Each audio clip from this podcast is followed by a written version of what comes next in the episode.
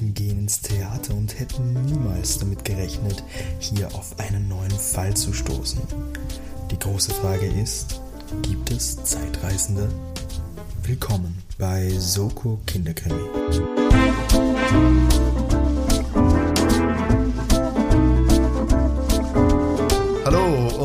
Herzlich willkommen bei Soko Kinderkrimi, dem Jugendroman-Hörspiel Mystery Krimi Podcast mit Bildungsauftrag.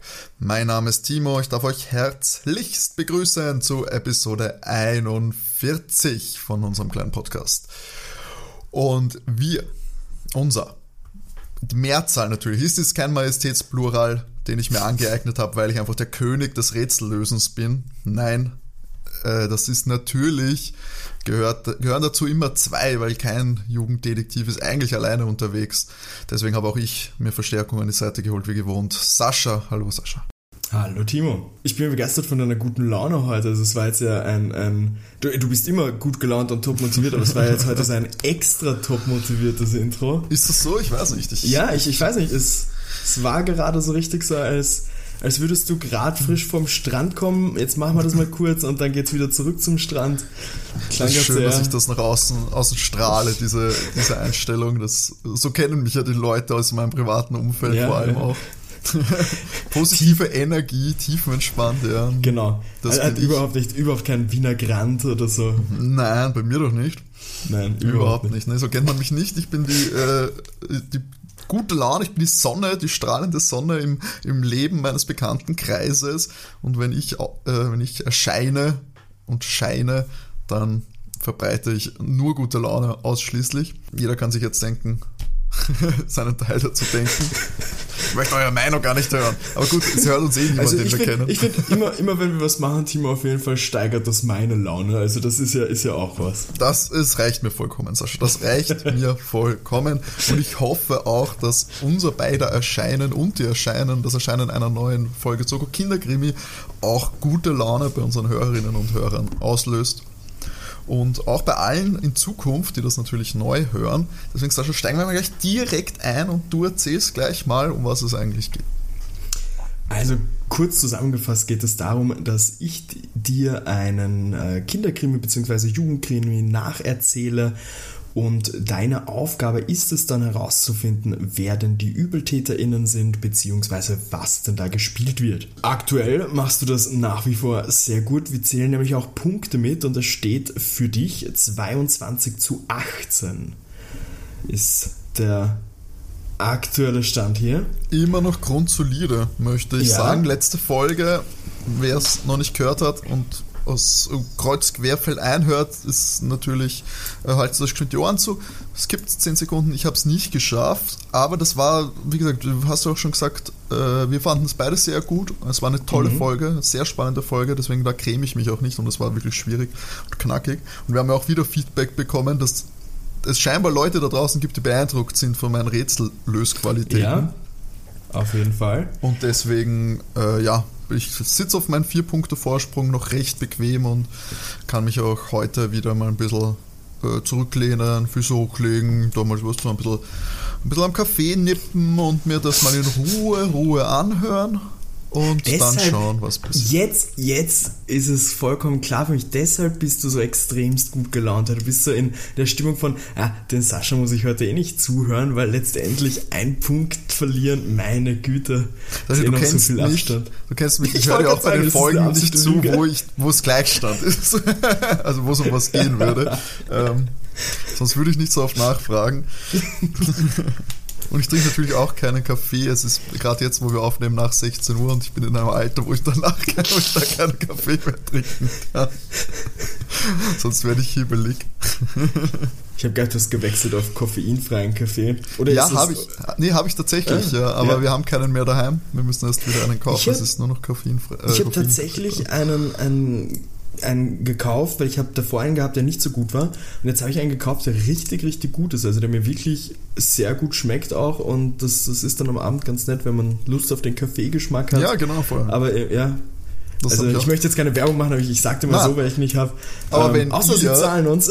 wenn ihr da draußen einen guten koffeinfreien Kaffee herstellt und vielleicht interessiert werdet in so einem, es passt eigentlich auch Kaffee, Tee, das ist eigentlich, äh, sind eigentlich so Produkte, die würden in unser Podcast passen. Man erzählt Geschichten, man kann sich zurücklehnen, eine Tasse Kaffee, Tee. Wir könnten das sehr gut vermarkten. Also wenn ihr da einen koffeinfreien oder auch Koffein-Kaffee ist okay äh, vermarkten wir gerne und wir lassen uns entweder in Geld oder in Kaffee bezahlen. Und wer den Instagram-Kanal verfolgt, weiß auch, dass ich aktuell ein Drei-Fragezeichen-Buch am Lesen bin, ähm, in meiner Drei-Fragezeichen-Tasse und dazu Tee oder Kaffee trinke. Können wir gleich eine super Überleitung machen, das kann man auch äh, gut zusammenfassen mit dem äh, Feedback äh, schreiben, beziehungsweise wie man uns kontaktieren Klar, kann. Klar, alles raus. Alles raus, dann haben wir es gleich erledigt für heute. Ähm, ihr könnt uns auf Instagram folgen, da findet ihr uns unter soko-kinderkrimi. Da gerne folgen, da könnt ihr uns natürlich auch schreiben, wenn ihr Feedback für uns habt, beziehungsweise wenn ihr euch eine Folge wünschen wollt. Oder ihr könnt uns eine E-Mail schreiben an sokokinderkrimi.gmx.at. Die Mareike hat es vor kurzer Zeit gemacht, sich eine Folge zu wünschen. Und das ist nämlich die Folge, die wir auch heute behandeln werden. Das wäre die Folge Die drei Fragezeichen und die Zeitreisende. Genau, da bin ich schon sehr gespannt, haben wir letzte Folge schon angekündigt. Wir haben übrigens über 100 Follower auf Instagram.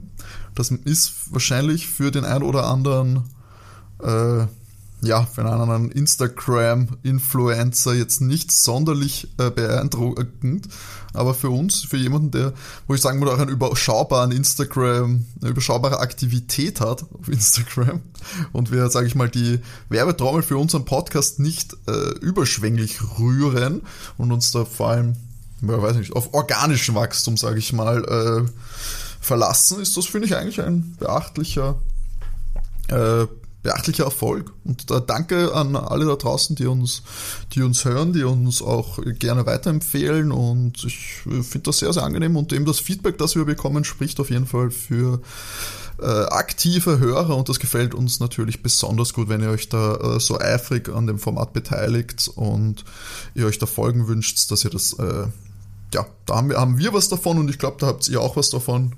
Und da entdeckt man dann doch auch wieder Perlen oder hat, ja, das finde ich äh, ausgesprochen, äh, freut mich wirklich, wirklich sehr, muss ich sagen. Für mich ist es natürlich besonders lustig, dass ich dann auch teilweise an neue Hörspiele reinkomme, die ich überhaupt nicht kannte. Ja, das ähm, ist natürlich auch, auch letzte Woche gehabt haben. Mm, zu der Folge von heute muss ich möchte ich mal zwei Sachen sagen. Nämlich Nummer eins, was unsere tolle Statistik angeht, wissen wir, bei den drei Fragezeichen schaut es derzeit so aus, dass du von insgesamt elf Folgen, die wir hatten zu den drei Fragezeichen, sechs nicht erraten hast und fünf erraten hast. Also, jetzt können wir da schon Spannung, oh, wir können so Pseudospannung ja. aufbauen, indem wir sagen, oh, jetzt geht's in dieser Spezialkategorie ja. um den Ausgleich. Also. ich werde, ich baue ein bisschen Druck hier auf. So, ziehst du mit den drei Fragezeichen gleich oder machen sie dich fertig heute?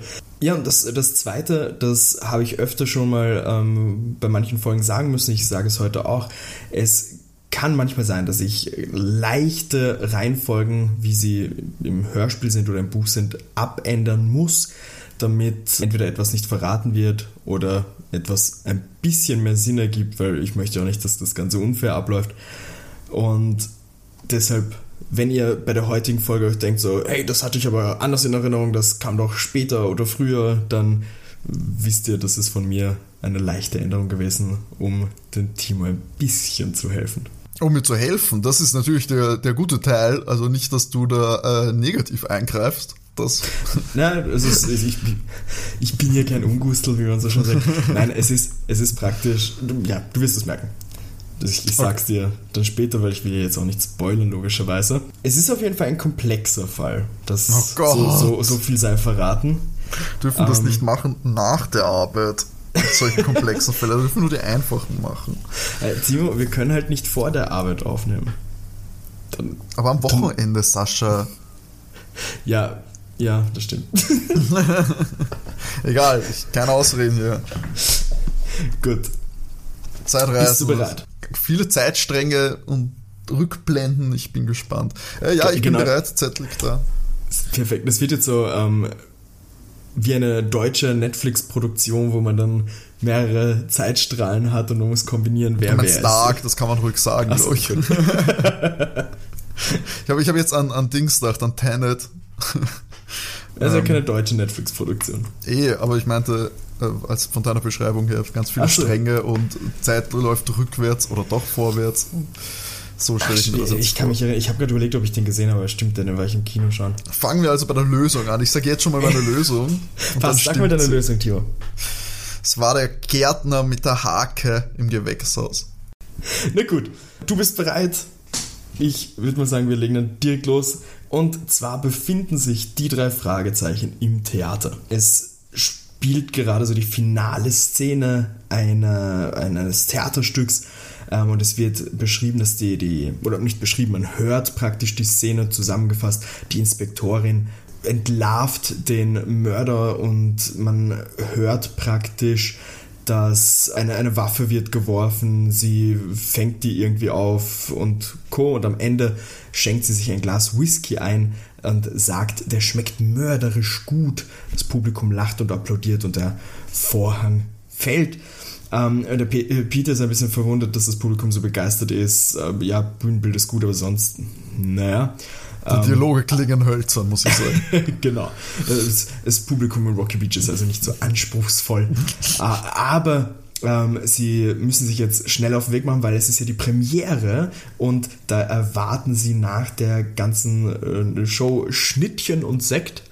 Ähm, aber der Justus Start sitzt noch immer da, das Publikum verlässt schon den Saal und starrt ganz komisch so geradeaus auf die Bühne und meint, kurz bevor der Vorhang zuging, hat die Frau, die die Inspektorin gespielt hat, ihn komplett entsetzt angeschaut und ist zusammengebrochen. Er meint auch, das ist den anderen wahrscheinlich nicht aufgefallen, weil es war wirklich ganz kurz so, bevor der Vorhang geschlossen war. Bob meint darauf, ja, vielleicht war die einfach nur K.O., dass die bei der Premiere irgendwie alles gegeben hat und deshalb ist die zusammengebrochen. Ich glaube eher, dass der Whisky vergiftet war. Bam, bam, bam. Der Justus will auf jeden Fall hinter die Bühne, ähm, will sich da gerade am Weg zum Vorhang machen, aber wird vom Putztrupp aufgehalten und die drei Fragezeichen werden aus dem Saal gescheucht. Im Foyer bei den Premierengästen angekommen, es ist ziemlich voll. An der Bar steht der Mr. Furhouse, das ist der Intendant des Theaters. Der hat bei dem Stück nicht nur Regie, sondern auch, ähm, also nicht nur Regie geführt, sondern hat auch das Bühnenbild und die Kostüme gemacht. Hat Ähm, alles also- gemacht, also er ist Ja, Intendant, anscheinend Regisseur, über- Kostüme. Genau. Alles übernommen. Und scheinbar kann man Ähm, davon leben, wenn man ein Theater nur gebeacht hat. Weil so was anderes arbeiten kann der dann niemand, glaube ich. Ne? Ähm, es kommen ein paar Nebendarstellerinnen dazu und zwar die Heather Bedford und Maggie Shatner, die noch im Kostüm sind. Maggie Shatner, Und Tochter Heather, von William Shatner. Genau. Und Heather Bedford. Bedford, verwandt mit Batman. Das ist das neue Spin-off, Bedford. Er fährt, er fährt nicht mehr das Batmobil, er fährt so einen alten Ford Focus. Also ich, ich habe die Charakterliste nicht durchgeschaut auf, auf ein drei Fragezeichen Wiki, aber ich habe sie geschrieben wie das Bett eher, als nicht wie die. Also es war mein Doppel-T? Gedanke. Mit Bedford? D. B-E-D habe ich es geschrieben, aber ich habe keine Ahnung, ob es stimmt. Also Nein, B-A-T. BAT, okay. Passt. ähm, der Justus spricht auf jeden Fall die Maggie an, ob die Inspektorin sich beim Zusammenbruch verletzt hat. Die fragt, ob er die Gladys Pixie meint. Pixie? Ähm, Just Pixie, ja. Pix.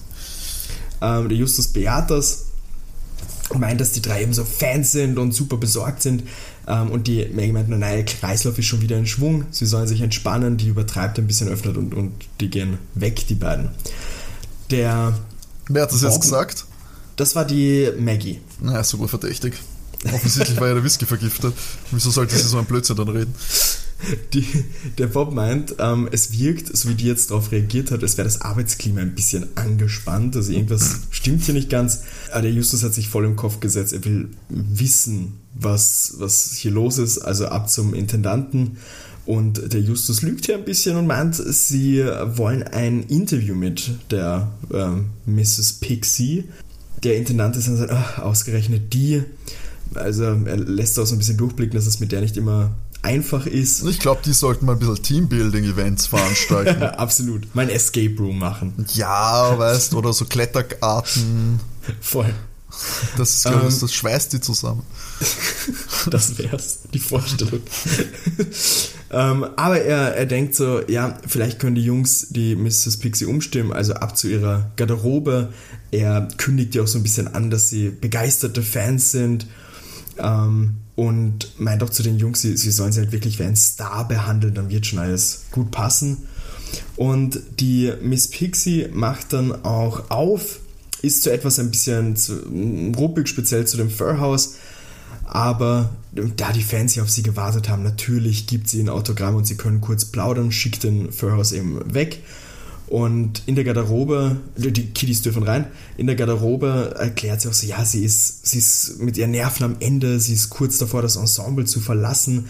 Ähm, in der sie ist sich sicher, dass die Kollegen gegen sie sind, weil der, der den Mörder spielt, hat in der letzten Szene die Waffe absichtlich unter eine Kommode, die dort steht, geworfen und das ist mit dem Sound irgendwie abgestimmt, dass sie das perfekte Timing braucht. Aber sie, weil sie so tolle Erfahrung hat, hat es ja trotzdem geschafft, aber die wollen sie sabotieren. Der, Wer genau sabotiert sie da? Die, der, der, der Typ, der, wird zu dem Punkt gemeint mal, dass das der Typ ist, der den Mörder gesp äh, gespielt hat, aber sie meint so generell, das Ensemble ist, mhm. ja, die, die mögen sie nicht wirklich. Ähm, sie meint auch, sie ist dem Ensemble ein Dorn im Auge, weil sie ja praktisch alle gegen die Wand spielt. Also die anderen sind nur Statisten neben ihr. Das, ja. Und sie glaubt eben auch, dass der Furhouse die so ein bisschen anstachelt und eben sie glaubt, dass ihr heute Abend Drogen verabreicht worden sind. Vielleicht im Whisky oder irgendwie anders, sie ist sich nicht sicher, aber sie, sie sagt den Kiddies da eben auch, das ist nur Apfelsaft, den sie da trinkt, das ist kein echter Whisky. Und der Justus spricht sie dann wegen dem, entsetzten Blick und der Ohnmacht an. Der ist ziemlich baff. Justus erklärt nochmal die Situation, wie er das gesehen hat praktisch. Und sie wimmelt das ab. Es, es war nichts, war nur eine Halluzination. Ähm, und der Justus fragt sie ja, was sie denn gesehen hat, wenn sie meint, dass es eine Halluzination ist. Und da zeigt sie ihm ein Bild, das vor 32 Jahren gemacht wurde. Und das zeigt ein Mädchen auf einer Schaukel. Diese Halluzination hat sie gehabt, dass sie diesen Whisky getrunken hat. Wie der Justus sie halt gesehen hat, dass sie so entsetzt ja. beim Applaus wieder vorgefällt ins Publikum schaut. Aber sie verbindet das jetzt nicht automatisch mit den Drogen im Whisky oder allgemein mit den Drogen? Ne, oder doch, schon? das vermutet also, sie schon. Das vermutet sie schon. Okay. Genau, das ah, vermutet okay. sie schon, genau. Ähm, eben, es ist ein Mädchen auf einer Schaukel, ihre Tochter, das Bild ist 32, also ist vor 32 Jahren gemacht worden. Und sie erklärt, ihre Tochter ist kurz nach der Aufnahme dieses Bildes verschwunden. Und äh, spurlos verschwunden vor allem und nie wieder aufge aufgetaucht. Um die Umstände des Verschwindens darf sie und will sie nicht sagen. Selbst wenn sie was sagen würde, würde man sie für geisteskrank halten und darauf, glaubt sie auch, hat jemand es angelegt. Der Justus will eigentlich weiter äh, fragen, aber da werden sie vom Wochenblatt unterbrochen. Da ist ein Interviewer da und die Mrs. Pixie ist natürlich super begeistert, dass sie vom Wochenblatt interviewt wird. Also öffnet sie die Tür, äh, scheucht die Jungs so raus und holt die, die Leute vom Wochenblatt rein. Die Jungs gehen natürlich, weil was bleibt ihnen anderes übrig? Wir haben dann einen Cut in die Zentrale es ist der nächste Tag anscheinend. Der Peter ist ziemlich wütend, wie egoistisch die Dame ist. Also so praktisch die Jungs waren für Gejammer genug, aber wenn die Presse kommt, dann, ne? Und der Bob, natürlich, klassischer Bob, hat ein bisschen recherchiert über die, die, Mrs. Pixie und meint, es gibt erstens mal so verschiedene Angaben zum Alter online. Sie dürfte so um die 65 sein. 65? Ähm, okay, gut. Ja, ganz anders ähm, vorgestellt. Okay. Was für das 32-jährige. Nein, nein, nein. Das nein. würde das mit der Tochter erklären, dass sie vor 32 Jahren verschwunden ist. Ne? ähm, dass sie bereits als Teenager schon auf diversen Bühnen aufgetreten ist und hat dann im Erwachsenenalter Quentin Kurtz kennengelernt. Ähm, Im selben äh, Jahr hat sie auch ein, ein Kind von ihm bekommen, die Aurora Pixie Kurtz. Ähm, und das ist das Mädchen, das auf dem Foto eben drauf war. Und damals, als äh, eben vor 32 Jahren. John, wann hat er sie kennengelernt? Es ist nur die Info im, im Erwachsenenalter. Achso, im Erwachsenenalter. Aber es ist jetzt kein genaues Jahr. Ähm, aber hey, sie hat im selben Jahr ein Kind von ihm bekommen. Am Foto war das Kind ja schon ein bisschen älter. Also kannst du auf jeden Fall mal sagen, dass es mindestens 35 Jahre her ist. Mhm. Ähm, ja, damals, eben, das hat der Bob noch rausgefunden, war sich die Mrs. Pixie sicher, dass ihre Tochter von einem Zeitreisenden entführt wurde. Die Tochter von. Woher? Genau. Wo, das haben sie jetzt recherchiert, oder? Genau, also der Bob hat das recherchiert. Das. Es, es geht noch weiter. Ähm, der Quentin Kurtz war Atomphysiker am Elektronensynchrotron was auch, ja, ist eine Teilchenbeschleuniger auf jeden Fall. Das schreibe ich und, mir nicht auf. Ne, alles gut. und äh, laut Mrs. Pixie waren sie und ihre Tochter in ein und demselben Raum, als sie verschwunden ist. Kitty sagt das mhm. natürlich für sie sehr weird, äh, halten die Situation für weird und der Justus ist auch der festen Überzeugung, dass das definitiv ein Fall für sie ist, weil, what? Ähm, Bob erzählt noch weiter, Quentin Kurtz und die Mrs. Pixie hatten immer mehr Spannungen anscheinend. Der Kurtz war so in das Zeitreisen versetzt, hat so das private Umfeld ausgeblendet. Er wurde dann auch fristlos von diesem Teilchenbeschleuniger entlassen, ähm, weil er anscheinend ähm, Sachen gestohlen hat, um seine eigene Forschungsstätte aufzubauen. Oh, Wissenschaftler, die irgendwas stehlen, das hatten wir ja. doch letzte Woche schon. Ja, stimmt. Ähm, die Sachen wurden aber nie gefunden und er ist dann eben auch verschwunden. Laut dem Interview, das der Bob da gefunden hat, waren eben die Mrs. Pixie und ihre Tochter in der Küche beim Plätzchenbacken. Sie hat gemeint, also die Tochter hat gemeint, dass sie und der Vater auf eine Zeitreise gehen. Und als sie dann die Plätzchen in den Ofen geschoben hat, war praktisch das Kind auf einmal weg und ist bis heute nie wieder aufgetaucht. Die äh, Gladys Pixie, also die Mutter, wurde dann vor Gericht praktisch komplett auseinandergenommen. Diverse Psychologen haben sich das angeschaut und Co. Und die Ermittlungen haben einfach zu nichts geführt und wurden nach mehreren Jahren eingestellt.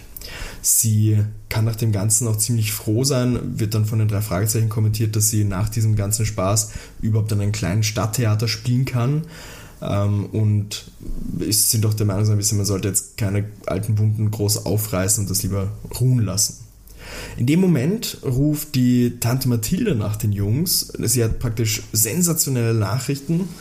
Ähm, sie ist nämlich ziemlich begeistert. Kinder gehen raus zu ihr ähm, die Kinder sind kunstbegeistert und das hat sie jetzt schwarz auf weiß. Die Diskussion ist ein bisschen länger, aber jetzt nicht so wichtig. Ähm, und gibt den Kiddies das Wochenblatt.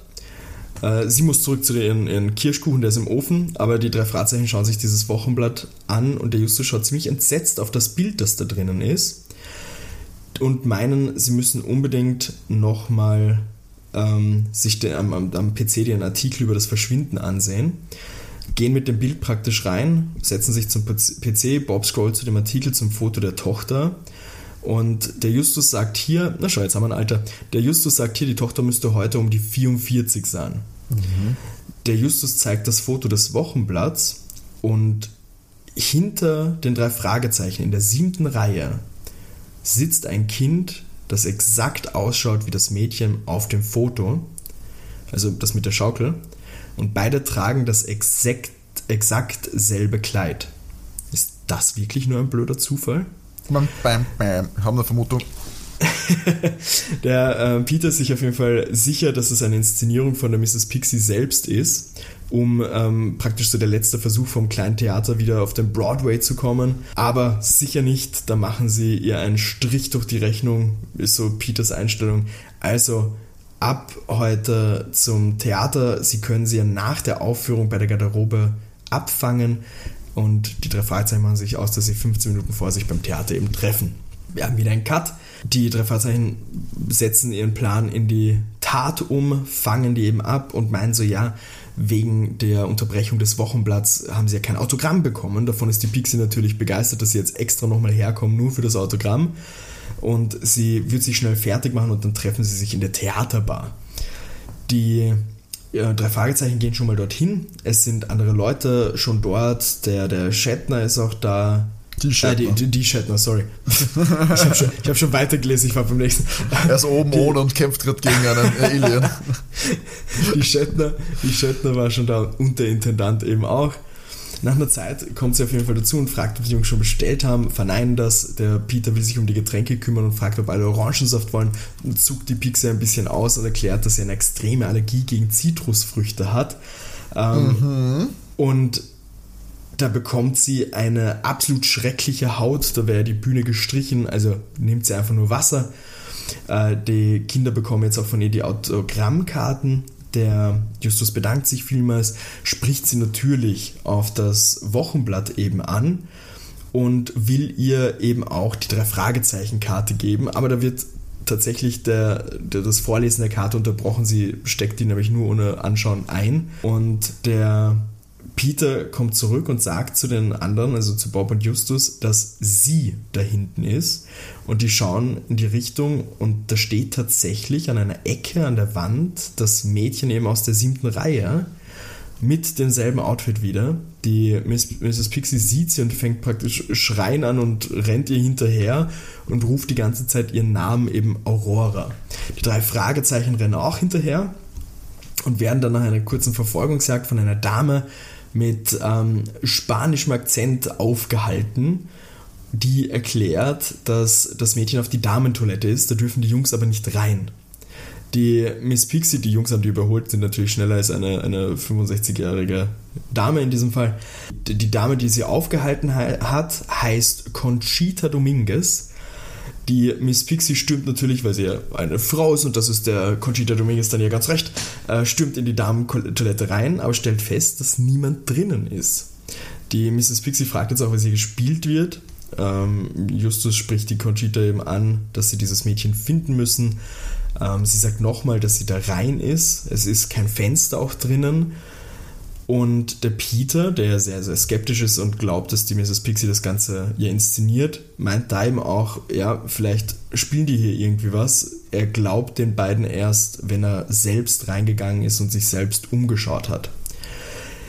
Die Conchita hält die, ganzen, die ganze Truppe hier ein bisschen für verrückt, aber und, meint auch so mit einem wunderbaren, sarkastischen Kommentar sein. Ja klar, wird sich hier in ihrem Putzschrank wahrscheinlich auch noch verstecken und öffnet den eben auch, um das den Jungs zu zeigen. Das ist ein kleiner Kasten eben, der praktisch da vor der Toilette ist. Und meint dann so, ja gut, dann gehen wir halt rein, wenn sie unbedingt meinen, also sie sind ja jetzt eben mehrere Leute. Sie zeigt ihnen sozusagen ausnahmsweise die Damentoilette und gehen da rein und es ist tatsächlich niemand drinnen. Der Justus kommentiert das mit Zitat, man könnte annehmen, dass sich das Mädchen in Luft aufgelöst hat. Die Conchita ist damit ein bisschen verwundert, weil die Mrs. Pixie ist nicht mehr hier. Ähm, aber niemand hat sie reinlaufen sehen, außer die Conchita. Genau. Okay. Es dürfte aber da allgemein auch nicht viel weitergehen bei dem Gang. Also sie hatte nicht äh, oder hätte nicht groß Möglichkeiten gehabt, irgendwo hinzukommen. Ja, ähm, ich habe die, ich habe die, ich habe eine Theorie, also deswegen. Okay. Äh, ja, alles gut, alles gut. So, genau, die, die Mrs. Pixie ist nicht mehr da, ist praktisch spurlos verschwunden. Ähm, und da kommt tatsächlich der Mr. Furhouse auf einmal um die Ecke rein. Ähm, und weil die Truppe praktisch gerade rausgehen will, erschrecken sie sich, weil der auf einmal dasteht. Und der sagt ihnen auch, ja, die Mrs. Pixie ist vor wenigen Sekunden an ihm vorbeigegangen, ohne irgendwas zu sagen. Und sie erklären ihnen das so ein bisschen, dass die Cousine vom Justus, die sie gerade suchen, vielleicht ist die auch, auch aufs Herrenklo gerannt und nicht aufs Damenklo. Äh, da sagt die Conchita eben erneut, dass das nicht möglich ist, dass sie, da, da sie sehr auf die Geschlechtertrennung hier achtet. Also es ist ihr extrem wichtig. Es wird auch am Herrenklo nachgeschaut, aber da ist niemand. Es ist da wieder ein, ein Cut, der, wir sind jetzt wieder bei einem verwirrten Peter, der ganz durcheinander ist, ob das irgendwie wirklich jetzt was mit Zeitreisen zu tun hat. Es ergibt überhaupt keinen Sinn für ihn, was da passiert. Ähm, praktisch eine unter Anführungszeichen Kopie des Mädchens vom Bild verschwindet aus einem Raum, eben da in dem Fall vom Damenklo. Justus meint, es ist ein absoluter Blödsinn seiner Meinung nach. Also es hat nichts mit Zeitreisen zu tun, aber er hat auch keine Erklärung wirklich. Der Bob sieht das Ganze so, dass eben überlegt werden muss, woher und warum das Mädchen jetzt auf einmal auftaucht. Wer zieht einen Nutzen aus dem Ganzen? Sie, diskutieren mal, was sie machen könnten und da läutet das Telefon auf einmal und es ist eine verzweifelte Mrs. Pixie dran. Sie hat ja die Karte von ihnen gehabt und das war auch in dem Fall ganz gut, weil sie müssen unbedingt zu ihr kommen, sonst kann sie für nichts garantieren und man hört in ihrer Stimme wirklich so absolute Panik. Also irgendwas ist passiert. Die drei Fragezeichen machen sich natürlich sofort auf den Weg, kommen dann bei der Pixie an und sind ein bisschen überrascht, dass sie in einem winzigen Einzimmer-Apartment und ohne irgendeinen Luxus eben lebt. Der Peter ist auch ein bisschen verwirrt. Sie wirkt nämlich extrem klein im Vergleich zu sonst und erklärt sich also, ja, sie trägt normalerweise immer hohe Schuhe ähm, und eben in ihrer Wohnung nicht. Und sie hat sich eben, also es, es dürfte generell einiges passiert sein und sie dachte sich bei dem Bild im Wochenblatt, es war eine Verwechslung, aber dann eben bei dem Auftauchen eben im Theater und dass sie eben wieder verschwunden ist, wie eben damals meint sie in der Küche auch schon, als sie da in die Enge getrieben wird, sie ist sicher, hat sich da in eine andere Zeit katapultiert und für sie war das praktisch klar, okay, es ist wirklich was mit Zeitreisen. Sie hat ähm, nie wirklich daran geglaubt und hat dann aber durch das Ganze irgendwie ihren Mann und ihre Tochter verloren. Und der Grund, der Hauptgrund, warum sie jetzt aber die Jungs hergeholt hat, ist, ihre Tochter hat vorhin angerufen. Und sie war Gott sei Dank so clever, dass sie das Ganze aufgenommen hat. Sie hat noch so einen alten Anrufbeantworter mit Kassetten, wo sie eben auch das Telefonat aufzeichnen kann und spielt das den Jungs vor. Und ich lese jetzt, also ich habe das direkt mitgetippt, das ist ein Zitat. Die Tochter sagt, hätte mich früher melden sollen, aber Daddy meint, das geht schon. Das erzählt sie aber alles mal später, hofft ähm, dass die, die Mrs. Pixie eben nicht mehr böse ist. Und auf den Kommentar, dass ob sie noch böse ist, meint sie, dass sie nur will, dass die Tochter wieder zurückkommen soll. Aber in dem Moment legt die Aurora eben auch wieder auf. Das ist so weird. Tuten. Ähm, jo, absolut. die Mrs., Mrs. Pixie ist auf jeden Fall absolut sicher, dass das die Tochter ist, dass es die Stimme der Tochter ist. Sie spürt das auch. Und der Justus fragt sie halt mal ganz ehrlich so, was, was sie wirklich tun sollen. Und die Mrs. Pixie gibt ihr zu, dass sie tatsächlich in erster Linie hier sind, um ihre Zeugen zu sein. Sie, ähm, sie, sie, weiß, weil sie ein bisschen anscheinend rumrecherchiert hat, dass die drei Fragezeichen einen ausgezeichneten Ruf haben. Und ihre Tochter soll so ein bisschen von den drei Fragezeichen beschützt werden, weil wenn die Tochter wirklich von einer Zeitreise zurück ist, würden Forscher sie ja untersuchen wollen. Und deshalb möchte sie da so ein bisschen die drei Fragezeichen als Beschützer verwenden. Der Justus meint, sie soll sich jetzt mal entspannen. Sie ist wirklich sehr aufgebracht. Sie hat ja auch heute Abend auch eine Vorstellung und die drei Fragezeichen werden sich über weitere Schritte beraten. Sie soll derzeit niemandem irgendwas von der Rückkehr der Tochter sagen. Sie meint darauf auch, ja, sie, sie schafft das, sie ist eine Schauspielerin. Ihr, ihr Motto ist ja schließlich einmal Schauspielerin, immer Schauspielerin. Und die drei Fragezeichen wünschen ihr noch einen schönen Abend, wollen sich auf den Weg machen, aber dann entdeckt der Justus einen Umschlag am Boden liegen. Und es steht auf diesem Umschlag streng vertraulich drauf, aber kein Absender. Die Mrs. Pixie findet das ziemlich komisch, weil der definitiv heute Mittag noch nicht da war. Und drinnen ist eine Karte mit aufgeklebten Zeitungsbuchstaben. Und da steht drin, die Antwort auf all Ihre Fragen finden Sie in Ihrem Kleiderschrank. Der Peter ist aus ein Ihrem. Hm, ähm, Was? Achso, in ihr. In ihrem. Ihren. Ihrem? Moment. Dritter Fall. Genau. Die, es muss auf jeden Fall nachgeschaut werden sie, also Mrs. Pix will die, die Türe aufreißen, macht das auch und im selben Moment schreit, ruft Justus so sein, nein, nicht. Man hört sie aufschreien. Es ist auf jeden Fall nichts passiert, aber da drin ist eine Wasserpistole so befestigt, dass die abfeuert praktisch, wenn die Türe geöffnet wird. Und das Zeug, was da rausgesprüht wird, ist am Wandspiegel hinter der Mrs. Pixie gelandet. Der Justus riecht dran und meint so, so ja, Zitronensaft. Genau. Da war Zitronensaft drinnen. Das war schon eine der Bonusfragen. ähm, durch ihre Allergie wäre sie praktisch entstellt gewesen, aber die Pistole ist so auf ihren Kopf ausgerichtet, dass es praktisch ihre normale Größe mit Stöckelschuhen wäre. Sie ist ja so ohne die Stöckelschuhe deutlich kleiner, also ist das Ganze mm. über ihren Kopf drüber. Mm. So, wir haben wieder einen Cut. Der. Puh. Ja. nur, nur das FYI, viel habe ich dir nicht mehr zu erzählen. ähm, das, ich weiß nicht, ob ich das gut oder schlecht finden soll. Weniger, was ich in Betracht ziehen muss. Also weniger, dass ich mir merken muss, aber mehr, dass ich äh, nicht weiß und im, naja, ne? eh schon wissen. Ja, ja. Der, ähm, der, der Justus ist auf jeden Fall überzeugt, dass der Inspektor Cotter da ein bisschen ein, eingeschaltet werden muss, dass der Telefonanschluss überwacht werden soll von der Mrs. Pixie.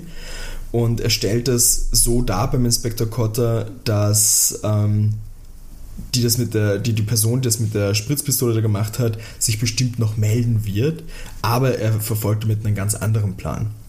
Der Cotter meldet sich noch am Mittag des nächsten Tages und meinte, es, es ging ein sehr merkwürdiger Anruf ein. ein. Ein junges Mädchen, das ziemlich verärgert ist, dass sie niemand ernst nimmt. Das hat der Cotter nicht ganz verstanden. Das hat nichts mit dem, dem Attentat zu tun, aber vielleicht hilft das ja den Justus. Aber jung ähm, im Sinne von Kind oder jung im Sinne von Mitte 20? Ein junges Mädchen, keine junge Frau, kein Teenager, ein junges Mädchen, aka Kind. Ähm, der Justus meint auch so, ja, das, das hat nichts mit dem Anschlag zu tun, das ist eine andere Baustelle sozusagen. Es äh, ist eine Art Telefonstreich, darum kümmern sich die drei Fragezeichen. Da sagt auch der Inspektor Kotter, gut, wenn es ein Telefonstreich ist, können das die Detektive machen. Mit Telefonstreich geht die Polizei sozusagen nichts an. Also gibt der Inspektor Kotter die Adresse durch, wo das, dieser Anruf hergekommen ist. Und es ist das Cotton Bay Hotel in Anaheim, das Zimmer 307. Da wohnt eine Mrs. McFerry aktuell anscheinend drinnen. Der McFerry, McFerry. Der Justus bedankt sich, wünscht den Cotter noch einen schönen Tag. Der Bob ist komplett entsetzt, dass der Justus den Inspektor so angelogen hat. Und der Justus meint hier, dass es gar nicht so gelungen ist, weil das Attentat hat seiner Meinung nach nichts mit der Aurora-Geschichte zu tun. Da irrt der Bob sich, aber dazu spä später mehr sozusagen. Jetzt Moment, müssen sie sich. Er irrt sich, sagst du, sagt der Erzähler das, oder sagt nein, nein, der das Charakter? Sagt, sagt der Justus Charakter zum Bob. Ach so. Genau. Ähm, genau, also jetzt machen sie sich auf jeden Fall auf den Weg zum Hotel. Fahren damit Peters MG hin, da sollten sie in einer Stunde sein, also machen sie sich am Weg. Da wird es nicht eine Moment, Stunde. Wer fahrt ihr jetzt hin? Die drei Fragezeichen. Alle drei? Ja. Sind MGs nicht normalerweise Zweisitzer? Wir haben das schon öfter als Thema hier im Podcast gehabt. Mein Autowissen ist sehr begrenzt. Es gibt den wahrscheinlich auch. Ah, nee, ich sehe gerade. Aber gut, aus welchem Jahr ist die Folge? Es ist eine neue, weil es ist Folge 194. Ah, okay, ich habe mich ich sag mal so, der klassische MG, wie ich mir vorstelle, ist normalerweise so ein Zweisitzer. Aber hey, ich finde schön, dass du dir überhaupt bei MG was vorstellen kannst. Ja, doch, ich habe auch so alte, auf der Playstation Rennspiele gespielt, wo das vor, ah, okay. MG fahren konnte. So aber Gran es gibt Turismo und sowas? Genau, Gran Turismo 4 zum Beispiel. Ähm, aber ich sehe gerade, da gibt es ganz viele Varianten. Scheinbar auch sehr viele SUVs aktuell mal wieder. Gut. Egal, anderes Thema. Für unseren Auto-Podcast dann. Den du nicht mit mir machen solltest. Den ich nicht machen sollte. Obwohl ich so halb einen Auto-Podcast habe. Stimmt. Ich war gerade kurz so, in welchem Podcast redest du über Autos? Overtake, der Formel 1 Podcast. Kleiner. Also jeder, der das nicht wusste, kann auch mal reinhören als Formel 1 Fan. Ähm, ja genau, sie sind beim Cotton Bay Hotel angekommen, also auf der Fahrt hin passiert nichts Großes und es wird beschrieben, dass eine Dame mit großer Sonnenbrille an der Rezeption sich zufälligerweise gerade jetzt den Schlüssel von Zimmer 307 holt. Was für ein Zufall. Die Dame geht zum Kaffeeautomaten und ihr Handy läutet da. Der, sie hebt ab, der Justus schleicht sich so näher dazu und man hört, wie die Dame sagt, was gibt's? Hören Sie, ich habe Sie für Ihre Mithilfe bereits belohnt. Das ist Erpressung. Das kann mit Gefängnis bestraft werden. Polizei, was soll das heißen? Also schön Sie gieriges Biest, da ich morgen abreisen werde, müssen Sie zu mir ins Hotel kommen. Morgen Vormittag um 11 Uhr, wir treffen uns in der Lobby. Ende. Und sie legt auf, geht zum Fahrstuhl und der Justus kehrt zu den anderen zurück und meint sie müssen morgen um 11 Uhr eben hier sein. Jetzt ziehen sie sich zurück und bereiten die Mrs. Pixie auf das Finale vor. Der äh, Bob, den Bob braucht er noch für Recherche sozusagen und die beiden sind ziemlich baff, dass der Justus anscheinend schon wieder alle Hintergründe hat. Also die Bob und Peter tappen noch im Dunkeln, was hier los ist. Aber Entschuldigung, aber Justus hat gesagt, dass äh, jemand sich irrt, dass das zusammenhängt oder? Dass der Bob sich irrt, dass das Attentat mit der Aurora zusammenhängt. Also Justus glaubt nicht, dass es zusammenhängt. Genau. Okay, shit. Er kann ihm jetzt noch nicht so mehr sagen, aber der Kotter wird gleich zu einer Sondervorstellung im Theater eingeladen und also praktisch nach, direkt nach der Aufführung im, im Stadttheater. Bob und Peter sind komplett verwirrt. Und der Bob erzählt dann noch auf der, auf der Fahrt, dass er recherchiert hat, dass der Quentin Curtis vor drei Wochen im Alter von 82 Jahren in Schottland verstorben ist. Also ist anscheinend doch nicht verreist oder mit der Zeit gereist, wie auch immer, ähm, sondern hat sich wohl nach Europa abgesetzt. Das Ganze war nur eine ganz kleine Anzeige auf jeden Fall. Auch Zeitreisende können sterben. Was soll das für einen Sinn ergeben? Sogar früher, wenn man es genau nimmt. Weil wenn die zurückreisen, dort Zeit verbringen und dann wieder in die Gegenwart wollen, ja. dann sind sie ja schon älter. Ja. Der, der Grund auf jeden Fall, warum der äh, Bob das recherchiert hat, das war ein Auftrag vom Justus eben. Er wollte, dass der Bob den eben auch recherchiert, da sie praktisch immer nur von der verschwundenen Tochter geredet haben. Aber die Mrs. Pixie hat nie groß von ihrem verschwundenen Mann geredet.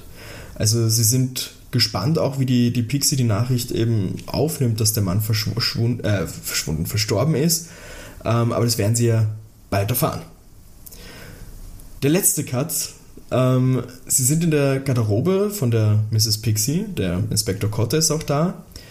Die Pixie kommt von der Aufführung zurück, ist super happy. Es war eine tolle Vorstellung, so viel Applaus, es ist ausverkauft gewesen. Sie hat gerade gar nicht Lust auf eine Überraschung, die Justus angekündigt hat, jetzt nach dieser tollen Aufführung. Und morgen um 11 im Cotton Bay Hotel muss sie ja auch noch verkleidet auftauchen. Das wurde von den Detektiven so ähm, gewünscht, dass sie nicht erkennbar ist. Und sie darf anscheinend auch morgen im, im Cotton Bay Hotel erst praktisch dazukommen, wenn Detektive ihr das sagen. Und Simon, es ist soweit. Punkt Nummer 1. Was zum Teufel wird hier gespielt? Wer sind die ÜbeltäterInnen? Männlich, weiblich, plural, singular, wie immer. Und als Bonus, was hat es mit dem Attentat mit der Zitrone auf sich? Wer war das denn? Ah, das hat wirklich nichts damit zu tun. Nope. Und wie diese Dame, die sie im Cotton Bay Hotel beobachtet haben. Mhm. Wie alt war die? Wird das gesagt? Aber so, es wird nur gesagt, eine Dame mit großer Sonnenbrille. Ja, okay. Eine Dame, aber immerhin. Eine Dame. Okay. Also es ist kein Teenager. Okay. Also ich habe eine, also äh, die Gedankengänge waren ein bisschen, ja, ähm, ich, das große Ganze, das Motiv dahinter ist etwas schwierig für mich noch. Das mhm. wirkt alles etwas, äh, puh, ja, hm, ich sehe noch nicht den um was es überhaupt geht. Also ist, was ist das MacGuffin? Was ist der, mhm. der, der, Koffer, den, um den sich alle reißen, wo der Inhalt Gold strahlt? Was ist, ja, was ist das Geheimrezept oder was auch immer? Ähm, da bin ich jetzt noch nicht ganz dahinter gekommen. Meine Theorie war ja, das Kind, das genauso ausgeschaut hat wie die äh, Dings, äh, wie die Pixie in ihrem Alter ungefähr, mh, hm, und auch mit dem Kleid, ähm, das könnte ja theoretisch ihre Enkelin sein. Ähm, das wird zumindest äh, logisch Sinn ergeben und, und äh, platziert könnte das platziert könnte das natürlich haben äh, wer andere als die Aurora Pixie Curtis. Ähm, die, das, der einzige Punkt ist, was ist das Motiv dahinter? Das verstehe ich gar nicht. Ähm, also der Einzige, der auf jeden Fall was geben will, was hat sie da von ihrer Mutter, da so eine zu reiten? Vielleicht hat sie Schulden, Spielschulden, was weiß ich. Ähm, ist aus Europa zurückgekommen. Warum offenbart sie sich der Mutter nicht? Das für mich klingt Quentin Curtis ehrlich gesagt einfach wie ein Kinderentführer. Also der von der Frau das Kind entführt hat und nach Europa gegangen ist. Ähm, und offensichtlich mögen ihre Mitschauspielerinnen äh, die Pixie nicht. Aber warum sollte die Tochter denen äh, helfen, sie irgendwie dazu drangsalieren? Ähm, das, ist, das ist meine Frage. Oder vielleicht haben sie, haben sie das ja gar nicht. Haben sie ja gar nicht eigentlich, weil was ist passiert? Sie wurde gesehen, sie ist weggelaufen oder sie ist äh, unter Anführungszeichen verschwunden. Eigentlich hat da niemand ja was, ist ja kein Plan dahinter, glaube ich. Eigentlich war ja nie ein Plan dahinter, oder? Übersehe ich gerade maßlos was? Äh, Aber doch, das Telefonat, das, Telef das, Telefonat im Cotton Bay Hotel. Mhm. Da ist ja offensichtlich irgendwie was. Kannst du mir da nochmal sagen, was die am, am Telefon sagt, die, die ja, Dame Mensch. in der Lobby? Ich, ich scroll. Da. Also die Dame in der Lobby sagt, ähm, ich lasse mal Pausen dazwischen, wo die andere mhm. Person was sagt, was wir eben nicht hören. Was gibt's? Hören Sie, ich habe Sie für Ihre Mithilfe bereits belohnt. Mhm. Das ist Erpressung. Das kann mit Gefängnis bestraft werden. Polizei. Was soll das heißen? Also schön, Sie gieriges Biest. Da ich morgen abreisen werde, müssen Sie zu mir ins Hotel kommen. Morgen Vormittag um 11. Wir treffen uns in der Lobby. Ende. Ich habe Sie für Ihre Mithilfe schon entlohnt.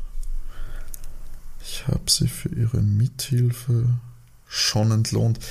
Das ist halt ein bisschen das ist ein bisschen ein, ein, ein, ein Schaß. Sie biest. Also hängt das da schon irgendwie zusammen. Sie biest, Polizeierpressung. Ich finde auf jeden Fall, ich glaube, die, die Maggie Shatner ist eine der, eine, die, wenn sie nicht die, ja doch, kommt, die hat auf jeden Fall das Attentat da platziert, um sie zu, oder die Heather Bedford, aber ich, keine Ahnung, 50-50 Chance. Ich glaube, Maggie Shatner, die hat immer schon was gesagt die hat das vielleicht dafür eingebaut und wollte die äh, Dings, die Gladys da äh, entstellen. Anders kann ich es mir nicht erklären, wer das sonst sein hätte können. Ähm, und bei der anderen Geschichte, sie haben jetzt eine Überraschung für sie und in diesem ja, vielleicht meint sie ja sogar die Heather. Vielleicht hat sie mit der Heather Bedford telefoniert, die haben sich das gegenseitig ausgemacht und sie haben das irgendwie, es war Mengis Plan und sie hat da mitgeholfen, das zu installieren. Möglicherweise. Ich glaube nämlich, dass das andere einfach nur die, ja, ich glaube, es ist die Enkelin und da ist die Aurora offensichtlich da und wollte der Mutter zuschauen, aber sie haben es noch nicht zusammengeführt. Macht das irgendwie Sinn oder übersehe ich was komplett? Ich, ich verstehe deinen letzten Gra Satz gerade nicht. Es ist die Enkelin. Nein, die, die auch, das Kind, das sie die ganze Zeit sehen, ja? ist die Enkelin. Ja. Und die, äh, die sind ja nach Europa gegangen. Also ich sag mal, die Aurora ist mit Quentin Curtis ja nach Europa gegangen. Mhm. Deswegen, was lernt man dort? Akzent, spanischen Akzent zum Beispiel. Und ich glaube, sie wollte sich halt noch nicht ihrer Mutter, dann die Aurora ist auch wieder da, mit der Enkelin eben. Mhm. Hat sich das Theaterstück ihrer Mutter angesehen wollte sich dann nicht offenbaren, hat sich Conchita Dominguez, ist sie, ausgedachter Name in meinen Augen. Und. Okay, dann blöde Frage, warum ja. dann genau das Kleid von dem Foto und dieses Weglaufen und so? Keine Ahnung. okay. Warum das Kleid auf dem Foto? Oder sie haben wen gesucht, um sie als wahnsinnig. Ich wollte die ganze Zeit weg von diesem als wahnsinnig dargestellt werden. Das stört mich so mhm. ein bisschen nämlich. Ähm, natürlich hast du mich jetzt in meiner Theorie komplett erschüttert. Das wollte ich nicht. Ja, hat aber trotzdem. Weil diesen Anruf hat es ja auch noch gegeben. Es ist halt wirklich so komplex.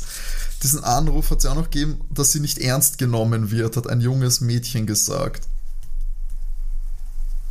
wie, wie war das? Das junge Mädchen hat am Telefon bei der Polizei gesagt, es wird nicht ernst genommen. Genau, ein junges Mädchen, das sie ziemlich, sie ist ziemlich verärgert, dass sie niemand ernst nimmt. Und das hat der Kotter nicht ganz verstanden. Verärgert, dass sie, ein junges Mädchen ist verärgert, dass sie niemand ernst nimmt. Ah. Ich will halt einfach nicht, dass das halt wirklich dann die Tochter damit was zu tun hat. Und ich glaube, die wird da vorkommen irgendwie. Anders kann ich es mir nicht erklären. Also das wäre ein bisschen fad, dass die, wenn die nicht wiederkommen würde. Okay, lass uns aber. Du hast zu dem. Warte, warte, warte, ja. Okay. Aber das hängt nicht zusammen, dass die Tochter und die, also die. Also Moment, was hängt nicht zusammen? Dass das aufgetauchte kleine Kind und das Attentat oder die verschwundene Tochter und das Attentat? Na, also meine Bonusfrage ist einfach das Attentat mit der Zitrone. Ja, ja, ich, ich versuche nur auf Justus Frage äh, zurückzugehen. Äh, der Bob hat gemeint, Genau, der Bob ist entsetzt, dass, dass, der Justus praktisch gelogen hat, dass das Attentat nichts mit der Aurora-Geschichte zu tun hat. Der Justus meint aber, dass der Bob sich da irrt, aber dazu später. Okay, naja gut, dann, dann habe ich das ein bisschen verstanden. Mit der Aurora-Geschichte. Aber sie für sie ist die Aurora-Geschichte ja auch, dass das Kind, das aufgetaucht ist, ist ja auch die Aurora-Geschichte, oder? Oder ist nur das Verschwinden? Ja, das ist die Aurora-Geschichte. Das ist die Aurora-Geschichte. Genau. Dass das Kind verschwunden ist und jetzt im Theater auftaucht. Ja, weil es ist ja offensichtlich nicht das, das Kind, ähm, sondern irgendeine, die es in das Kleid gesteckt haben, die so ausschaut und dort hingesetzt haben. Also um, um jetzt glaube ich umso mehr, um die Gladys wahnsinnig zu machen. Mhm. Ähm, Nur wer macht das? Exactly. Und wenn, wenn, wenn das nichts damit zu tun hat, dieses Attentat, so viele habe ich irgendwie da nicht übrig. Hat da, wobei, Moment, sie haben, also sie haben das recherchiert. Wo ist diese Todesanzeige gestanden? Im In Internet? einer Zeitung. Einer örtlichen? Eine, nein, nein, ähm, warte also er praktisch recherchiert, dass der ist vor drei Wochen im Alter von 82 Jahren in Schottland gestorben. Das war eine kleine Anzeige, ähm, aber ist praktisch das Ganze ist passiert, bevor die Premiere im Theater war, der, der Tod von Quentin Curtis. Äh, Kurtz, sorry. Kurtz, ja. Ah. ich kann, weiß nicht ganz, was das. Okay, dann sage ich trotzdem. Wie gesagt, der. Ja, Entschuldigung. Ja, nein, nein, sag du. Und eben da in Kombination mit dieser Anzeige sagt eben der Justus noch, dass er, dass er wollte, dass der Bob den recherchiert, eben weil ja die Mrs. Pixie immer nur von der Tochter redet, aber nie von mhm. ihrem Mann, weil der ja auch damals verschwunden ist letztendlich. Ja, ich absolut keine Ahnung, wer da dahinter steckt. Also, also die Meg, ich glaube, die Mitschauspielerinnen haben irgendwas damit zu tun. Ähm, die Frage ist, ob sie das Attentat gemacht haben oder sie es so wahnsinnig machen wollen. Aber das finde ich ein bisschen übertrieben. Ähm, der ist jetzt, Quentin Curtis ist ja gefeuert worden, weil es behauptet wird, er hat was gestohlen. Ähm, und das wurde aber nie gefunden, bewiesen. Genau, das, das angebliche Labor, das er sich zusammengestellt hat mit den gestohlenen Sachen, wurde nicht gefunden. Ah ja, okay. Das könnte er ja auch in Europa gebaut haben. Oh Gott, ich verrenne mich komplett. Komm, lass uns mal aufhören. Fangen wir, fangen wir hintenrum an. Da das nur unter Anführungszeichen eine Bonusfrage ist, wer glaubst du steckt hinter den Attentat Ja, das ist ja das Problem, Zitronen? weil den, den ich da sage, den kann ich für das andere nicht. ich, ich glaube, ihre Mitschauspielerinnen, ich sehe keinen Grund, warum sie äh, jetzt ganz groß. Ja, ich komme, ich sag, das war die Maggie Shatner. okay. So, dann, wer glaubst du inszeniert das, nennen wir es das Aurora, den Aurora-Teil? Das ist halt jetzt die Frage, weil es bleiben nicht mehr viele übrig. Ähm, die Furhouse, der hat ja absolut gar kein Motiv. Inszenieren könnte natürlich eher sein, dass der sich da so viel Mühe gibt, aber der ist nicht vorkommen. Außerdem, wer ist dann die Frau in diesem Hotel?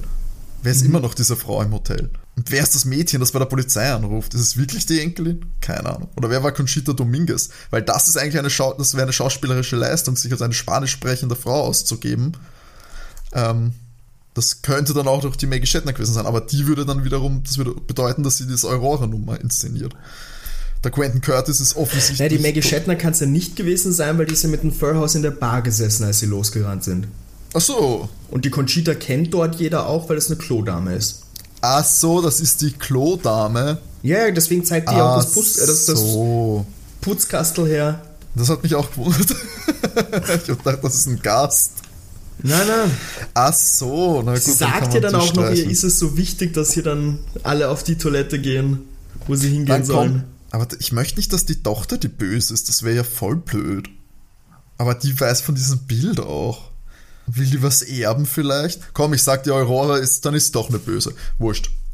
Dann sage Okay. ich, die Aurora Kurtz inszeniert dieses Ganze. Vielleicht mit der Enkelin, vielleicht mit einem geliehenen Kind.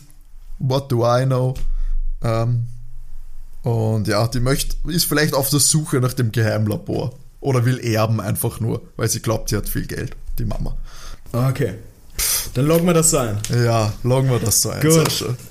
Gott Du im hast Himmel. Glück gehabt, du Arschloch. also, ich erzähle einfach mal weiter, du wirst dann sehen, was ich meine. Ähm, eben die befinden sich ja in der, in der Garderobe von der Mrs. Pixie gerade und also mit Inspektor Cotter und Co. Und da kommt der Mr. Furhouse und die Maggie Shatner herein. Die Mrs. Pixie ist etwas verwirrt und der Justus meint, dass sie hier ist, ähm, damit alle hören können, dass sie Schwierigkeiten mit M und N hat. Das ist auch im Schreiben vorgekommen, aber auch im Gespräch. Da auch als Info, deshalb ist es die Bonusfrage, weil das kann ich dir bei einer Nacherzählung nicht unauffällig rüberbringen. Ja, Äh, die Shatner regt sich jetzt auf, dass es absolut Horror ist, dass die äh, Pixie immer die Hauptrolle eben äh, mit absoluter Verständlichkeit einfordert und auch bekommt, da musste mal wer was machen und als sie in der Bar von ihrer Allergie gehört hat, wie sie die, wie die drei Fragezeichen in Orangensaft holen wollten, hat sie da sozusagen ihren Plan geschmiedet. Der Furhouse kündigt der, der, der Maggie sofort an, dass sie gehen muss, sie muss ihre Sachen packen und der Inspektor Cotter schnappt sich sie auch und begleitet sie aufs Revier. Ähm, und der, er ist auch ein bisschen baff, dass der Justus, der hat nämlich auch gerade vorher gemeint, sie haben Aufzeichnungen auf einen Datenstick aus der Wohnung. Und da erklärt der Justus, dass diese Aufzeichnungen im Datenstick ein kompletter Bluff war. Also es ging ihm rein, das Geständnis jetzt zu bekommen und fertig. Ähm, der Cotter geht eben raus, nimmt die Shatner mit und wünscht den Rest einen angenehmen Abend. Die Mrs. Pixie ist da schon mal happy. Sie hätte niemals auf die Shatner getippt und sie haben eben ausgemacht, dass sie sich morgen um 11 Uhr, wie diese Dame da am Telefon gesagt hat, dass sie sich treffen. Und sie haben ausgemacht, dass sich eben die Mrs. Pixie verkleidet und eben erst praktisch dazu kommt, wenn die drei Fragezeichen was sagen. Hier auch zur Information, dass äh, der Rechercheteil mit dem Vater ist gestorben und Co. wäre jetzt erst gekommen am Weg zum Hotel. Äh, die Information habe ich dir früher gegeben, Ah, damit okay. du auch das hast, dass praktisch immer nur von der Tochter gesprochen wird Mhm. und nie vom Vater. Und ja, wirst du gleich merken, warum das wichtig ist. Im Hotel auf jeden Fall angekommen, sind die Kiddies mal ein bisschen genervt, weil die Mrs. Pixie als Charlie Chaplin verkleidet reinkommt. ähm, sie Geile sprechen Nummer. sie an, sie ist mal komplett verwirrt, so wie konntet ihr mich erkennen und dann sagen, äh. Aber die Dame, die wir da schon gesehen haben, unter Anführungszeichen, ist beim Kaffeeautomat und da kommt eine andere Dame eben dazu. Und wie man deutlich an ihren Akzent hören kann, ist das die gute Conchita. Die Jungs stürmen direkt hin. Die Dame, die wir noch nicht kennen, ähm, der Justus spricht sie an als Mrs. McFerry, ähm, fragt mal, was das hier zu bedeuten hat. Und der Justus meint so, ja, sie sind ähm, ihr und ihre Komplizin auf die Schliche gekommen. Aber jetzt ist auch klar, wie die Aurora aus der Toilette entkommen konnte, da die Conchita mitgespielt hat. Runtergebrochen, das Mädchen ist aufs Herrenklo. Die Conchita hat diesen Putzkasten aufgemacht. Sie sind aufs Damenklo gegangen und während die im Damenklo waren, ist die Aurora praktisch raus und hat sich im Putzkasten dann versteckt. Ähm, McFerry und er ist in Schottland gestorben. Ich Idiot. da kann man doch wirklich früher drauf kommen. Yep. Die, die McFerry hat aber auf jeden Fall der Conchita nur gesagt, dass es ein Krimispielchen wäre. Also so aller eben ähm, Immers, äh, Immersive Theater und so weiter. ähm, und hat dafür 50 Dollar bekommen. Und als ihr klar wurde, dass das kein Krimispiel ist, hat sie eben mehr Geld verlangt. Ähm, jetzt kommt auf einmal ungefragt die Mrs. Pixie dazu und spricht die McFerry an als Aurora. Und wir haben mal eine ganz komische Situation. Es ist so stille, die Mrs. Pixie fängt auf einmal weinen an und der Justus bittet McFerry, dass sie gemeinsam auf das Zimmer von ihr gehen. Diese stimmt auch zu. Äh, Conchita hat sich in der Zwischenzeit aus dem Staub gemacht, aber das hat für die drei Fragezeichen keine Bedeutung. Die ist blöd da reingetappt. Die hat jetzt nichts Böses in dem Sinne gemacht, weil sie auch nicht wusste, was hier gespielt wird, also halb so wild. Am Zimmer ist die Aurora McFerry sehr wütend, sehr trocken auch praktisch und, und sehr auf Distanz, was die, die Unterhaltung mit der Mutter angeht. Und sie fragt auch, warum sie die Mutter damals glauben haben lassen, dass sie in die Zukunft geflohen sind. Ähm, sie hat auch jetzt nie bereut zu gehen, weil es immer so viel Streit gab. Es war die absolute Hölle und kaum auszuhalten. Die äh, Mrs. Pixie meint, dass es für die Aurora unmöglich war, das irgendwie objektiv zu betrachten. Die Aurora fauchte wirklich die Mutter an und meinte, ja, sie war immer nur auf die Karriere bedacht und hat den Vater teilweise für seine, seine Arbeit ausgelacht. Und der Vater war immer für die Aurora eigentlich da. Und jetzt ist den Justus auch praktisch klar, warum sie mit dem Vater mit nach Schottland ist. Ähm, da ist der Aurora mal verwirrt, meint so, warum Schottland? Und meint wirklich ernsthaft, das ist unsinnig, die Reise ging in die Zukunft. Das, das war nicht Schottland. Und äh, Zitat, äh, der Justus meinte, ohne Träume wäre das Leben nur halb so schön, Mrs. McFerry. Und sollte man, und so sollte man jeden seine Illusionen lassen. Und fragt dann auch so, ja, da sie die Zukunft schon kennt, weiß sie, wie das hier enden wird. Und worauf sie sagt, äh, dass ihre zwölfjährige Tochter in wenigen Minuten reinkommen wird und die beiden werden dann in eine andere Zeit verschwinden. Der Justus ist, meint so, ja, ist jetzt mehr interessiert, dass sie, wird sie sich mit der Mutter wieder versöhnen. Ähm, und sie ja wieder drauf, dass sie so ein bisschen an der falschen Adresse bei ihr, also das sieht sie nicht so ganz kommen. Ähm, Justus will noch über die Fakten sprechen. Der Vater musste sich praktisch absetzen wegen den gestohlenen Sachen, egal jetzt ob die Zeitreise echt ist oder, oder nicht. Ähm, und sie, also die Aurora, konnte in all den Jahren der Mutter nicht verzeihen, wie sie mit dem Vater umgegangen ist. Und der Tod des Vaters vor drei Wochen hat ihr wohl so zugesetzt, dass sie sich rächen wollte und hat ihre eigene Tochter dafür verwendet, um den Zeitreiseschmäh praktisch durchzuführen. Ist auch so ein bisschen, ja, war es wirklich notwendig, ihre eigene Tochter zu benutzen, um sich zu rächen? Und dann klopft es an der Tür und die Aurora macht die Türe auf und die zwölfjährige Tochter kommt herein. Die Aurora stellt praktisch die das, die, die äh, Mrs. Pixie als Oma vor. Das Kind ist super happy und ist dann so, ha, du schaust ja als Charlie Chaplin ganz lustig aus. Das Kind war anscheinend beim Pool und soll sich die Haare föhnen gehen und geht eben ins Badezimmer und hört so den Föhn laufen. Die Pixie meint so, sie wird alles geben, damit sie sich versöhnen könnten und die Aurora meint, dass sie darüber nachdenken wird. Das verspricht sie auf jeden Fall. Da ruft die Tochter, ob, sie, ob die Aurora kurz kommen kann. Sie geht dann eben zum Badezimmer und auf einmal reißt es den, den Justus richtig, also er erschreckt sich. Der, der Peter meint so, was ist los? Er meint so ein ganz eigenartiges Gefühl, steht auf, geht ins Badezimmer, der Föhn läuft, aber es ist niemand hier. Der Peter ist also so, wo, wo sind sie? Sind die etwa wirklich mit einer Zeitmaschine? Worauf der Justus nur erwidert, dass es absoluter Blödsinn ist, aber er kann ihnen auch nicht eine plausible Antwort geben und die Musik wird immer lauter und das ist das Outro zu dieser Folge, die drei Fragezeichen. Oh, mystisch. Spannend. Also Timo, ich kann dir mal sagen, da du auf die Tochter und die Enkelin gekommen bist, die Bonusantwort auch noch gewusst hat, du hast ja gesagt, verrückt machen, wie auch immer, oder ans Erbe kommen, da warst du dir beim Was wird nicht gespielt, was wird hier gespielt nicht sicher, aber sonst alles gemeistert. Was bedeutet, dass wir bei 23 zu 18 sind Yay! für dich. Ja. Da, da, da, das hatte ich so früh am Schirm, dass das die Enkelin ist. Dass er wirklich als du gesagt hast, du saßt, ist aus wirklich im Publikum, war ich mir mhm. da relativ sicher. Solche einzelnen Faktoren fallen mir immer leicht in diesem Abenteuer irgendwie so zu ja. isolieren und das zu lösen. Es ist halt dann immer schwierig, das alles zusammenzubinden mhm. und in ein logisches Paket zu schnüren. Ähm, ja, auch dieses Mal wieder, ja, war, war, war knackig, war knackig auf jeden Fall. Eben auch durch diesen Zeitreiseaspekt, der offensichtlich mhm. so eine Pseudo- pseudo-echten Anteil hat. Die, die Folge ist ja, also so wie ich das mitbekommen habe, ich mag sie sehr, weil sie auch sehr atmosphärisch ist, wie sie gemacht ist, also geile Soundeffekte mhm. und Co. Ähm, aber was ich mitbekommen habe, ist die bei den drei Fragezeichen-Fans, so, man liebt sie oder man hasst sie, kommt Ja, vor. polarisiert. Okay. Äh, absolut, absolut. Viele Leute sind eben auch in die Richtung mit alle übernatürlichen Sachen, nehmen wir mal übernatürliche, weil Zeitreisen ist jetzt nichts mit Geister oder so, aber du weißt, mhm. was ich mhm. meine, ist immer klar, es, es gibt immer eine Lösung praktisch dahinter genau, und dann ja. dieses offene Ende auf einmal mit gibt es Zeitreisen, gibt es Zeitreisen nicht, hat da manche massiv gestört. Ähm, ich muss sagen, ich fand's, ich fand die ganze Folge ziemlich cool, ähm, eben auch super atmosphärisch, aber auch beim Ende war ich so ein bisschen so, ah, es befriedigt nicht so ganz. Also es, es hat insgesamt tolles Hörerlebnis, aber das Ende war ich schon so ein bisschen. Ne?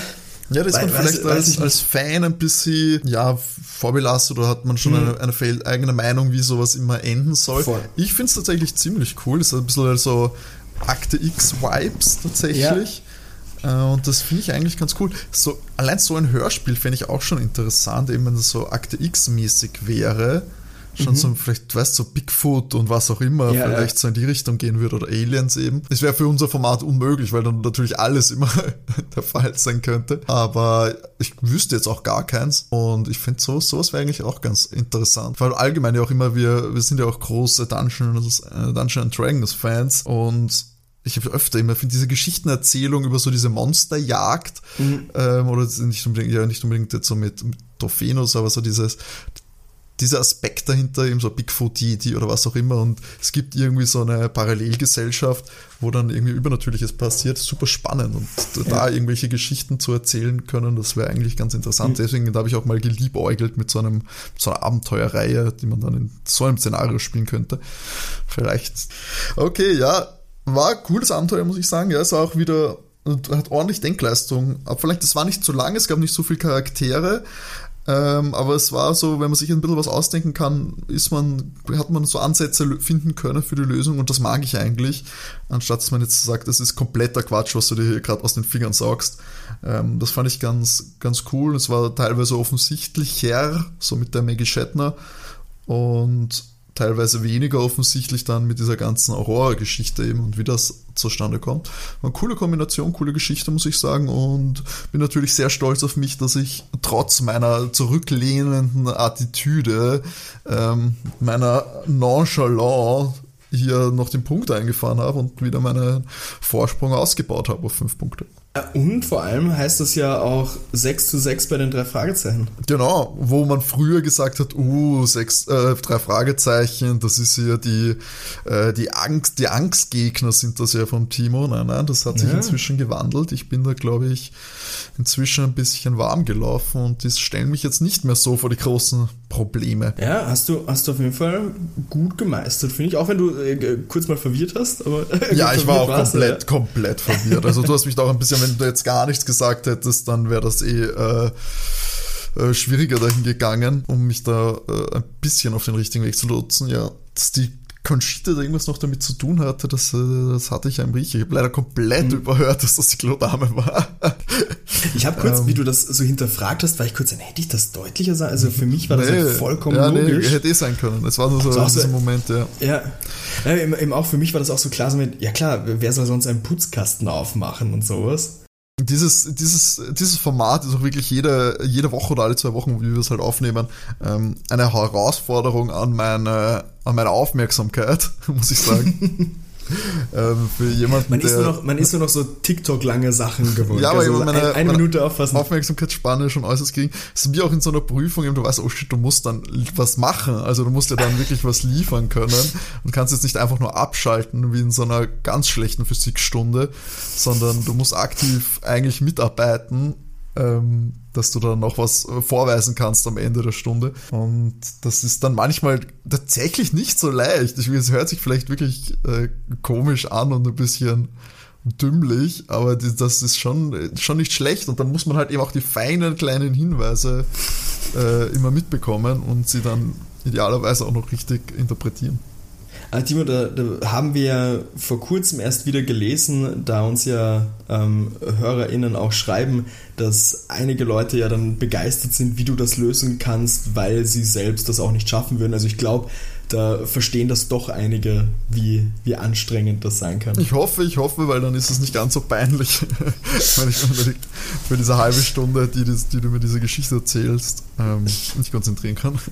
Aber ja, es funktioniert scheinbar doch auf eine gewisse Art und Weise. Sonst hätte ich nicht 23 Punkte. Und ja. Jetzt kommt es ja, Moment mal, wie viel steht es jetzt? 23 zu 18. Zu 18. Okay, stimmt eh, stimmt doch. Okay, ich ja. dachte, ich habe mich, hab mich verzählt, bei welcher Folge wir sind, aber wir waren ja Folge ja, 41. Passt, na gut. Eins kann ich da noch verraten. Ja, stimmt. Was? In zwei Wochen, am Freitag, wenn die nächste Folge rauskommt, haben wir tatsächlich wieder ein neues Team.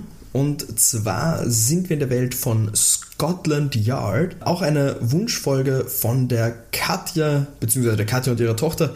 Ähm, die haben sich von Scotland Yard die Folge 4 gewünscht mit dem Titel Tödlicher Tee. Tödlicher Tee, ja. Das äh, klingt ja schon mal nach einer typischen äh, Krimi-Folge. Also es ist wieder was Gruseligeres, als jetzt nicht, es ist nicht der äh, sprechende Tee oder so, sondern die sprechende Teekanne, sondern der tödliche Tee. Ich bin gespannt, bin sehr gespannt. Ähm, neues Abenteuer ist natürlich immer mit einer gesunden Skepsis. Wir sind natürlich auch Gewohnheitstiere, aber ich vertraue da, dass äh, das wieder sehr unterhaltsam wird. Das haben wir uns schon der Vergangenheit bewiesen. Und ja, dann wissen wir, was wir in zwei Wochen wieder hören. Jeden Freitag, alle zwei Wochen gibt es uns ja auf allen bekannten Podcast-Plattformen. Und es gibt eigentlich sonst äh, nichts mehr zu sagen, außer dass wir uns eben in zwei Wochen wieder hören. Empfehlt uns gerne weiter. Wir freuen uns sehr, eben neue Hörer zu gewinnen, alle, die sich begeistern können für diesen äh, Quatsch, den wir da alle zwei Wochen produzieren. Ähm, das freut uns sehr, dass uns überhaupt auch so viele Leute hören. Also danke auf jeden Fall fürs Einschalten. Danke fürs wirklich fleißige Feedback, äh, Feedback einschicken. Und ich würde sagen, dann bis in zwei Wochen wünsche euch alles Gute, bleibt gesund und bis zum nächsten Mal. Ciao. Tschüss. Thank you.